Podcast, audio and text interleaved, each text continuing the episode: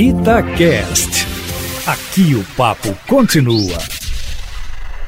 Olha, Aline, essa aí era uma possibilidade que vinha sendo discutida de maneira ainda preliminar dos bastidores da Câmara e do Senado Federal. Mas tudo indica que agora vai entrar mesmo na pauta, sobretudo entre os deputados, de onde saem sempre muitos candidatos às prefeituras. Ao abordar o assunto ontem de forma mais direta, o presidente da Câmara, o deputado Rodrigo Maia, não deixou dúvidas sobre isso, de forma que o adiamento das eleições entrou mesmo na pauta da Câmara de uma maneira original. Por causa aí do coronavírus, que ontem, aliás, ultrapassou a casa de mais de mil mortes num só dia, um recorde que põe o Brasil entre os seis piores países do mundo para combater a pandemia. Pois bem, as eleições, então, poderão ser adiadas, mas deverão ser realizadas ainda este ano, ou seja, nada de prorrogação de mandatos, como querem, aliás, muitos prefeitos, de forma que a Câmara e o Senado vão formar uma comissão mista para discutir a melhor maneira de adiar as eleições municipais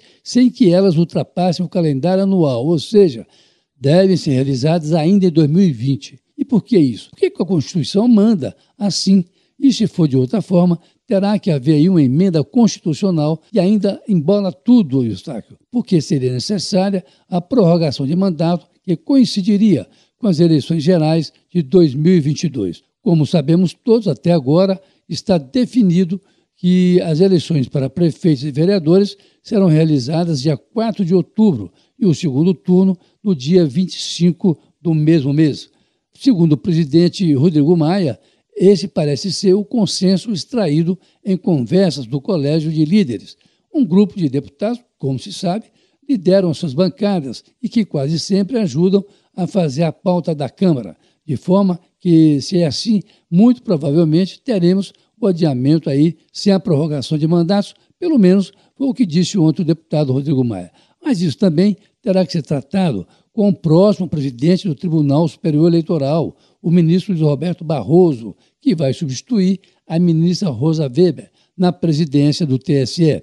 Barroso vai assumir o Tribunal Eleitoral agora, no dia 25. Mas Barroso tem também os seus problemas. Um deles, a necessidade de testagem das urnas eletrônicas, o que deverá ser feito em junho.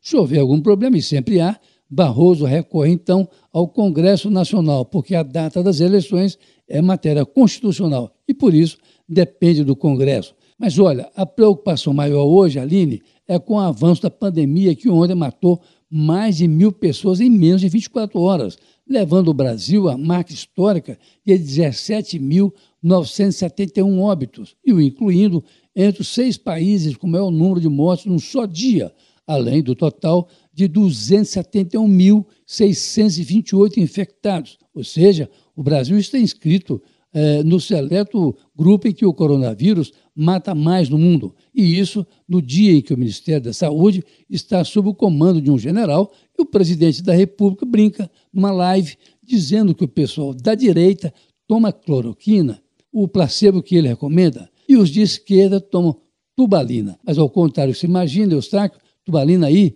não é nome de refrigerante, não. Significa entubamento, o procedimento final e decisivo para quem contraiu o coronavírus.